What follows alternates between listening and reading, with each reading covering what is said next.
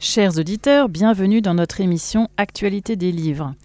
Aujourd'hui, nous accueillons Sylvie Failly. Bonjour Sylvie et merci d'être là. Bonjour Anne-Sophie, bonjour à tous.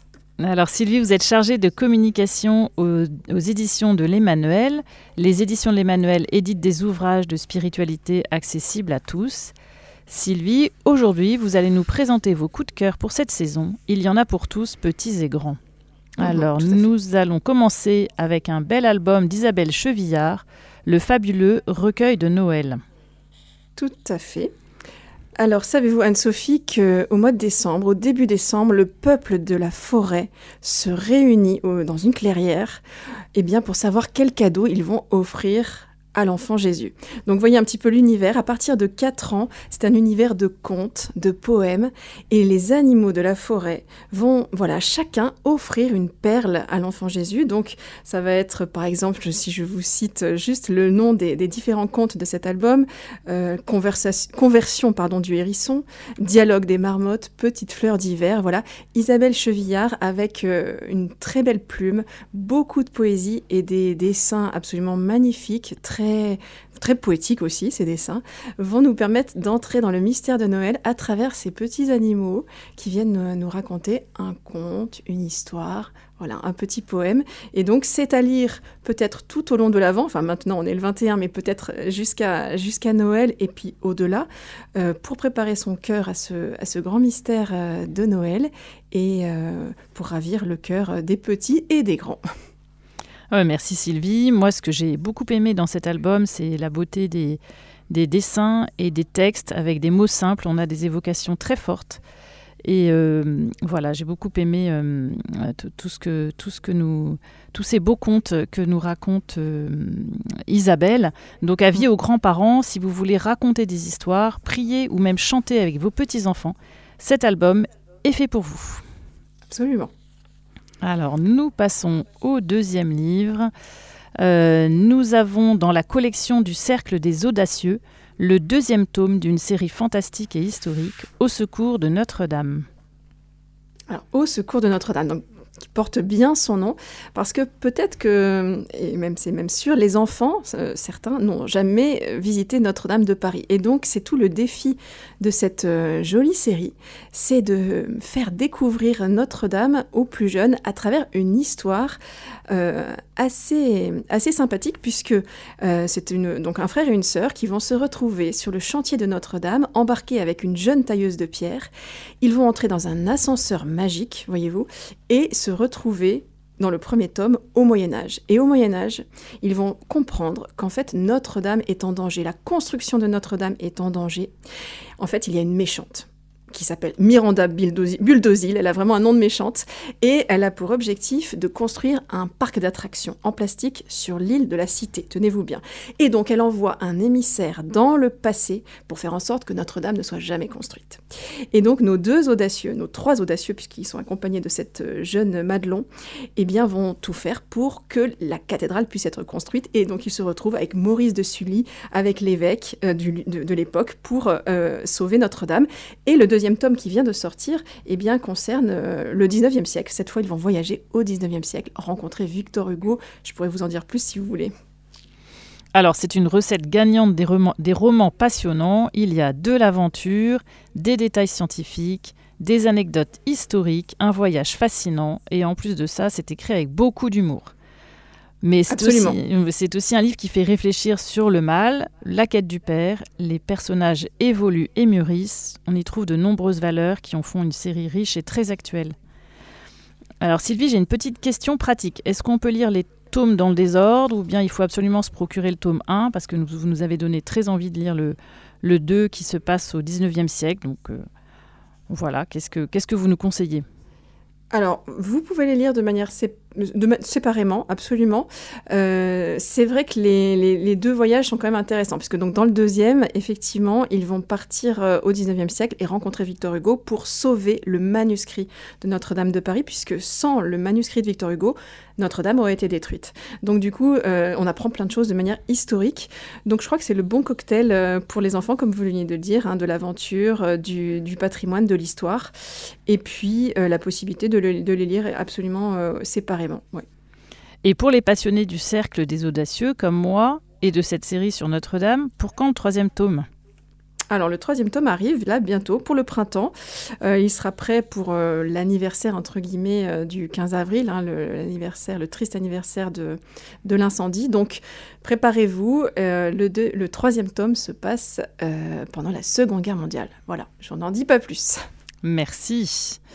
Alors, nous avons ensuite dans la collection Témoins de l'invisible un nouveau volume, Claire de Castelbaljac de Bénédicte de Lélis. Tout à fait. Donc ça, c'est à partir de 10 ans, c'est euh, pour, euh, pour les collégiens, mais c'est accessible aussi également, évidemment, aux, aux adultes, puisque c'est une biographie romancée de Claire de Castelbajac. Alors Claire, c'est un peu euh, une jeune femme de notre époque, une jeune femme, puisqu'elle est née en 1953, hein, si c'est bien, oui c'est bien ça. Elle aurait eu 70 ans cette année. Et euh, le seul détail quand même, c'est qu'elle a une joie. Elle a, trouvé le secret de la joie, une, joie qui se communique de manière euh, absolument incroyable. Et c'est une jeune femme qui, très jeune, a eu envie d'être sainte. Et, donc Bénédicte de Lélis, qui a une, vraie plume, nous fait entrer dans la vie de, Claire, qui est une voilà, elle est petite fille, assez turbulente, très dynamique. Ensuite, euh, voilà, elle va faire ses études, elle va faire sa crise d'ado.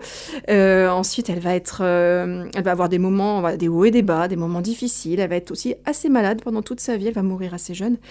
Et elle va être aussi également étudiante. elle va être étudiante en histoire de l'art. Elle va être notamment être amenée à, à restaurer des fresques à Assise. Et donc, voilà, on suit le parcours de cette jeune femme, euh, on va dire ordinaire, mais qui, par sa joie communicative, est vraiment extraordinaire. Alors moi, ce que je retiens, c'est le secret de la joie de cette jeune fille. Pour moi, c'est un livre très joyeux qui se lit d'une traite et qu'on peut vraiment mettre entre toutes les mains. Claire est tellement attachante et joyeuse. Finalement, je trouve que c'est assez rassurant, car Claire n'est sûrement pas une jeune fille parfaite. Elle a un caractère bien trempé, elle a des difficultés scolaires, elle a des soucis de santé, elle fait une belle crise d'adolescence, comme vous disiez tout à l'heure. Les jeunes qui la liront pourront facilement s'identifier à elle, et les parents y trouveront un réconfort. Oui, vos enfants sont appelés à être des saints eux aussi. Mhm. Euh, on y parle aussi de vocation. Claire, elle avait la vocation de la louange, du bonheur, la vocation du ciel, disait sa maman. Alors pour tous ceux qui se posent encore la question de la vocation, pourquoi ne pas choisir nous aussi la même vocation que Claire, celle de la louange et du bonheur? Alors dans cette collection, Sylvie, euh, il me semble qu'il y a plusieurs tomes. Quels sont les autres livres que vous pourriez nous conseiller? Alors tout à fait, c'est une collection qui s'appelle Les témoins de l'invisible et l'intuition, vraiment, c'est de rendre accessible la vie des, grands saints euh, à tous et de manière moderne, vivante, c'est-à-dire de manière romancée. C'est-à-dire qu'on entre dans la vie du saint et c'est très dynamique et surtout, euh, ce n'est pas agéographique, c'est-à-dire qu'on voit le saint dans toute euh, aussi sa misère, ses faiblesses, ses défauts. Euh, donc du coup, c'est vraiment dans la patte humaine hein, que, les auteurs ont écrit ces, différentes biographies romancées. Alors là, ce que j'ai en tête de Bénédicte de Lélis, est, évidemment également, c'est Thérèse de Lisieux, on en parlera peut-être aussi tout à l'heure, une jolie biographie de Thérèse de Lisieux, pareil, très accessible, qui permet de, découvrir le message de la petite voix, la, petite voix de l'amour et de la confiance. Ensuite, moi, à travers cette collection, j'ai découvert Louise de Marillac. Alors, Louise de Marillac, c'est la cofondatrice des Filles de la Charité avec Saint Vincent de Paul. Elle n'est pas très connue, même pas du tout. Et pourtant, c'est une femme extraordinaire. Elle, euh, c'est une jeune femme qui était illégitime, donc dans son enfance, ça a été un petit peu difficile de, voilà, d'avoir cette caractéristique-là. Et ensuite, c'est une femme complètement euh, donnée euh, à Jésus, donnée aux autres, donnée aux pauvres, mais qui va se prendre le chou pendant toute sa vie. C'est une anxieuse, une angoissée de la vie. Une, elle a beaucoup de doutes. Donc, elle va se marier, avoir un enfant. Après, elle va être veuve, et puis elle va, elle va vraiment être la, on va dire l'épaule de, Saint-Vincent de Paul pour cette grande mission auprès euh, des plus pauvres dans Paris, etc. Donc Louise de Marillac, voilà, je vous recommande vraiment euh, cette, euh, cette très jolie biographie. Après, on a fait une biographie aussi de Charles de Foucault qui permet d'entrer dans la vie de, de ce grand saint, un homme qui était complètement mais radical avec des excès dans sa vie avant sa conversion où il était vraiment voilà un grand fêtard, un homme à femme, etc. Et de voir comment ensuite, après sa conversion, il, veut cette même radicalité. Il veut suivre le Christ et il va voilà, habiter en plein milieu du désert. Il va témoigner du Christ en monde musulman. Voilà, donc il y en a plein d'autres. Qu'est-ce que je peux vous citer d'autres On a également Pauline Jaricot. Je ne sais pas si vous connaissez Anne-Sophie. Oui, oui, bien sûr. C'est la grande sainte lyonnaise. Alors, Pauline Jericho, elle aurait pu être sur Instagram. C'est une, c'est une fan de mode, de, belles tenues, etc. Et puis, pareil, grande rencontre avec Jésus. Et, elle va avoir des projets extrêmement audacieux. Elle va vraiment se mettre au service du Christ. Et, on la découvre dans cette collection voilà, que je vous recommande, Les témoins de l'invisible. On la découvre aussi avec toute euh, sa, misère aussi. Euh, voilà, donc euh, très très belle collection. Oui, je crois que c'est elle qui a lancé le, le rosaire vivant, n'est-ce pas? Absolument, elle a eu mm. cette intuition incroyable de se dire voilà, on peut pas, si c'est trop, si c'est trop long, etc. Ben on va le faire à plusieurs. Elle a, c'est elle qui, est, euh, qui a lancé aussi les œuvres pontificales missionnaires pour prier, pour donner aussi de l'argent pour toutes les missions dans le monde entier. Parfait. Je crois qu'il y a eu aussi Carlo Acutis, non? Exactement. oui. Si, si, tout à fait. Carlo mhm. Acutis était le premier de la collection, donc ce, saint euh, si actuel hein, qui, voilà, qui était un, geek au service de Jésus, qui a vraiment mis ses talents d'informaticien pour, euh, pour évangéliser. Il était également catéchiste. Il a lancé une grande, grande exposition sur tous les miracles eucharistiques. et cette biographie nous permet aussi de, de le rencontrer euh, et de voir comment il peut nous toucher aujourd'hui, parce que ces biographies nous permettent vraiment de voir, se dire, ah mais en fait, les saints sont quand même comme nous, ils ont des défauts, ils font des bêtises, etc. Mais ils ont vraiment cet amour qui, qui transcende toute leur vie et qui font que ils, sont, ils, sont, ils sont dans le cœur du Seigneur et qu'on aimerait bien être un peu comme eux.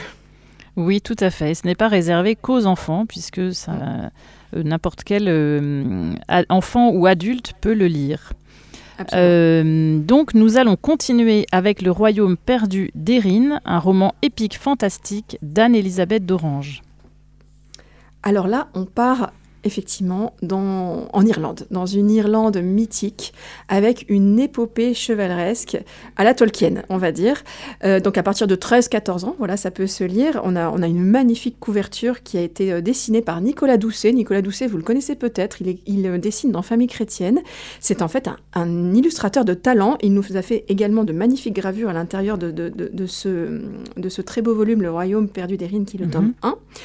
Et donc là, le jeune Bran, euh, et échappe de justesse à un massacre, le massacre de sa famille, et euh, il va découvrir en fait qu'il est euh, l'héritier du trône des rois suprêmes, donc de cette grande lignée des rois d'Irlande, alors que l'Irlande est envahie par les Bretons.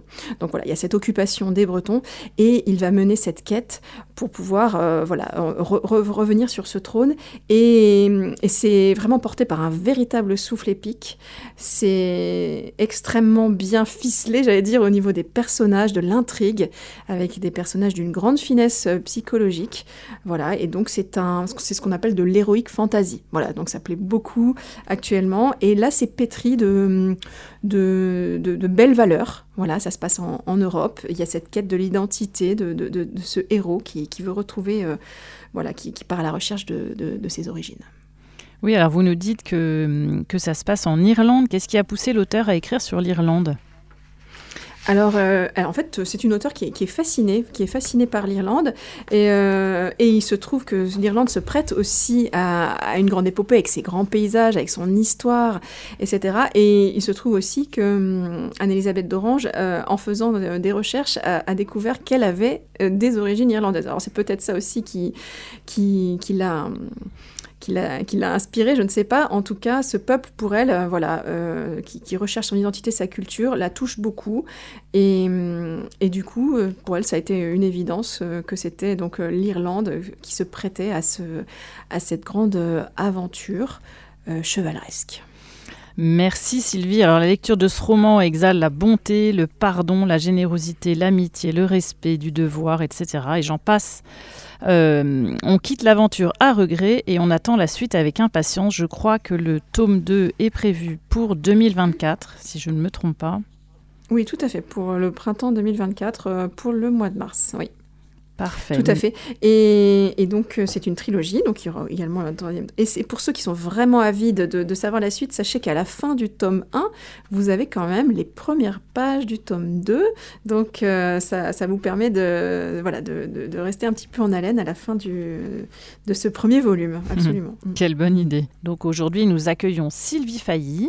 Sylvie, vous allez nous présenter, continuer à nous présenter nos livres, donc cette fois-ci des livres pour adultes.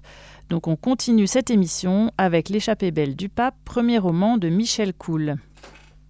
Absolument, premier roman. Et donc du coup, Anne-Sophie, le pape a disparu.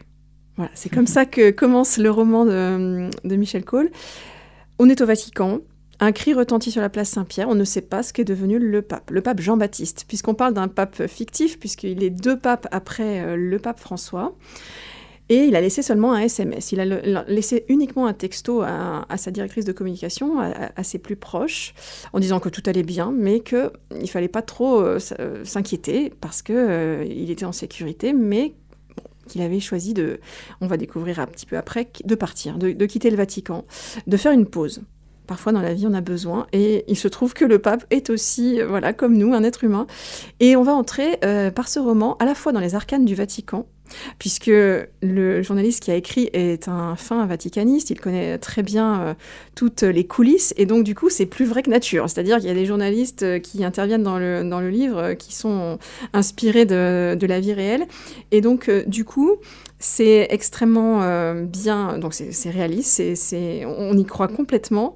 Après, ça reste euh, aussi une fable, hein, parce que euh, on, le voit dans le livre, petit à petit, on, comprend ce qui s'est passé, et, cette petite crise du pape, elle arrive très rapidement, donc on, voit bien qu'on est, dans, quelque chose de complètement fictif.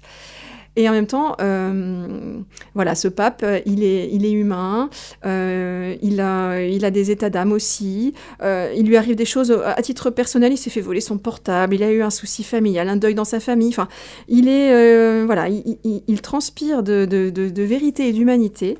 Il, est, Michel Cole nous l'a rendu finalement très accessible, très euh, très incarné, très incarné, et il va, il va faire toute une expérience, on va dire, euh, de, de retour à l'enfance spirituelle. Voilà, je ne veux pas trop, trop en dire sur l'intrigue parce que euh, il va, il va vraiment retrouver son cœur d'enfant, et, et c'est cette, c'est ce chemin-là qui va lui permettre de bah, de, repartir. Ah, je ne dévoile pas tout. Mais oui, vous avez raison de ne pas en dire trop parce que euh, ben, il y a une intrigue euh, derrière la disparition du pape. Donc mm. euh, voilà, c'est un livre très spirituel et, pétillant en même temps sur l'Église. alors Sylvie, derrière cette fable humoristique, quand même à dire l'auteur, se cache un rêve. Est-ce que ce serait le rêve d'une Église différente? Oui, c'est ce que dit l'auteur, effectivement. Disons qu'il il, rêve dans ce livre d'une église, entre guillemets, bien dans ses pompes, c'est ce qu'il nous dit. Hein. Euh, une église ouverte, plus libre, euh, plus attachée à Jésus. Euh, voilà. Il y a, un moment difficile avec un cardinal dans le livre, etc. Mais finalement, voilà, il y a quand même un dialogue qui se fait. donc du coup... Oui, je crois que derrière, il y a, ce, rêve d'une église. Euh, le pape François, euh, le pape, vous voyez, je, je, je, me trompe, le pape Jean-Baptiste dans le, dans le livre est quelqu'un qui est très proche des pauvres. Euh, donc c'est un pape qui est inspiré de, différents papes. Le pape François, évidemment, est un, a beaucoup inspiré l'auteur. En tout cas, c'est une église voilà, qui, qui aime le chant grégorien, par exemple, mais qui est complètement voilà, dans, dans, le, dans, la, dans la vie moderne et qui, euh, et qui se tourne euh, beaucoup vers les pauvres. Donc c'est derrière ce, ce roman, on, peut y trouver un petit message subliminal euh, d'une église différente. Merci Sylvie. Voilà, chers auditeurs, un roman plein de générosité, d'humour et de sagesse. Nous passons à une biographie cette fois-ci, François d'Assise, le chevalier sans armure de Luc Adrian une biographie romancée. Et ça, c'est le mot qui fait la différence. En effet, Luc Adrian, alors Luc Adrian, c'est un journaliste de famille chrétienne. Il a travaillé pendant très longtemps chez Famille chrétienne. Et c'est quelqu'un qui a une plume mais une plume, quand je dis une plume, une plume incroyable. C'est-à-dire qu'il a réussi dans ce livre à nous rendre François d'Assise totalement accessible. Euh, pourtant, euh, tout, est, tout, est, tout est extrêmement, enfin tout est vrai, tout est véridique, hein. le fond est vraiment là, mais sur le style et sur la forme, il, a réussi à, nous donner un, François d'Assise un peu déjanté, un peu décalé, même mhm. voire très décalé, parce qu'il y a quand même un moment euh, François d'Assise euh, qui chante du Johnny, euh, avec beaucoup d'anachronismes, beaucoup de, notes d'humour. On, a, voilà, par exemple, le père de, de, François, on l'imagine faisant des encarts publicitaires, etc. Donc il y a beaucoup de petits anachronismes, mais qui permettent vraiment de rendre François très actuel, très moderne, c'est très dynamique, c'est très vivant, il y a beaucoup de, de, dialogues. Et puis, euh, euh, parfois, certaines scènes sont, sont comme des, des, scènes de cinéma. Euh, Luc Adrian s'est amusé aussi à décrire des scènes, voilà, ou alors en se mettant tout petit comme une souris pour voir une scène. Enfin, vraiment, il y a un style d'écriture qui fait que ce livre, pour moi, est une véritable pépite, parce que c'est quand même assez rare bah, d'aborder la vie d'un saint euh, de, cette manière-là. Et là, pareil, on n'est pas du tout dans la géographie. On voit François dans toute sa misère, parce qu'il a eu beaucoup de tentations aussi, François.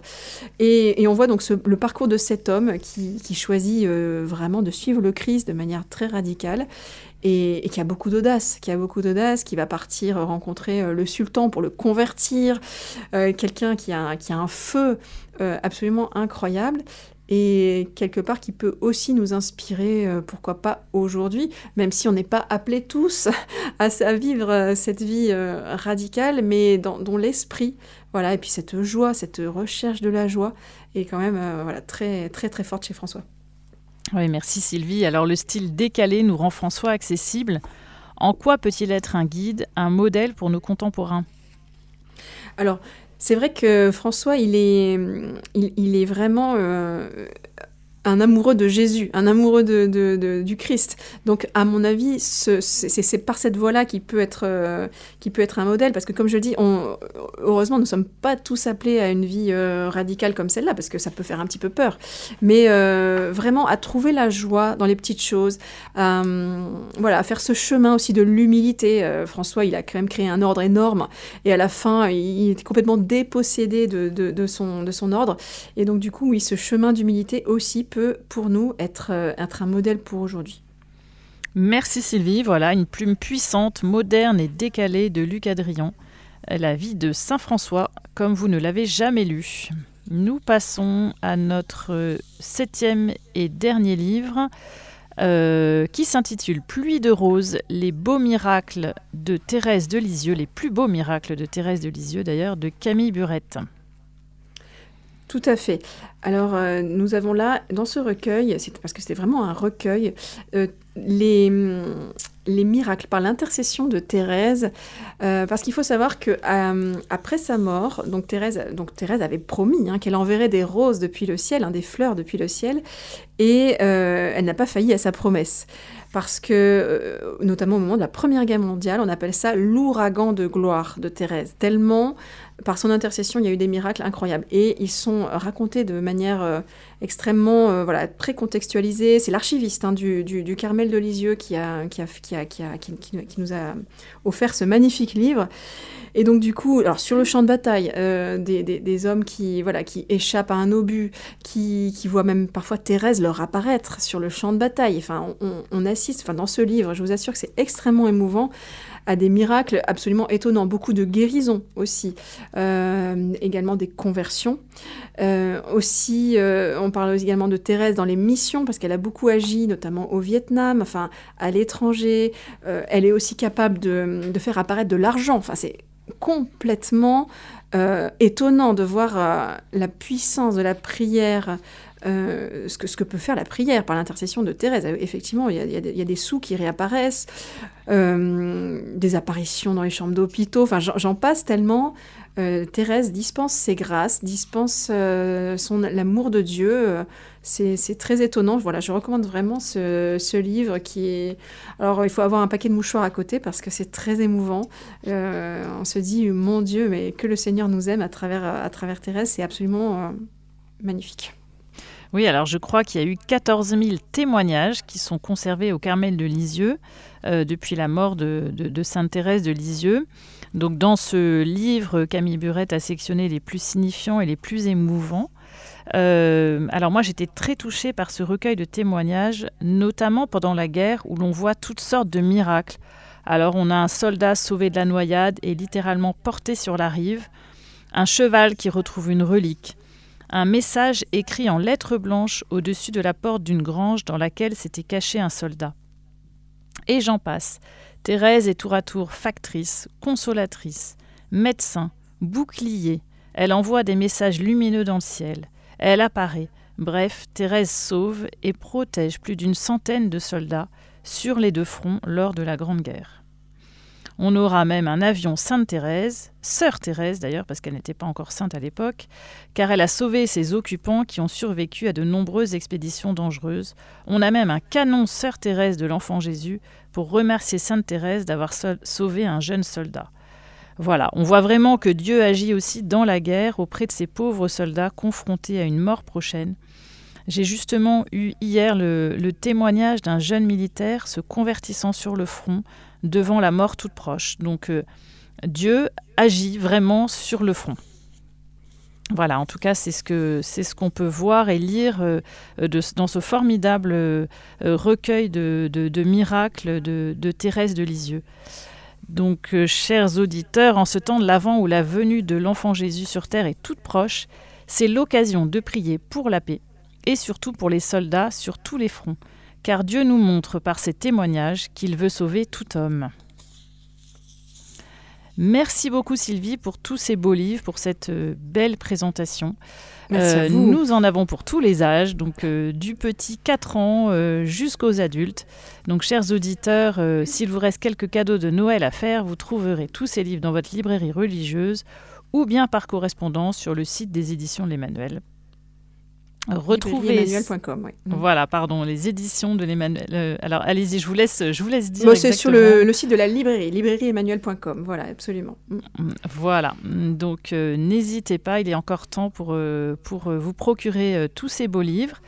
vous pouvez retrouver cette émission en podcast sur radiomaria.fr ou sur notre appli Radio Maria. Chers auditeurs, c'était notre émission Actualité du livre actualité des livres. Anne-Sophie recevait Sylvie Failly des éditions de l'Emmanuel. Retrouvez cette émission podcast sur notre site internet radiomaria.fr.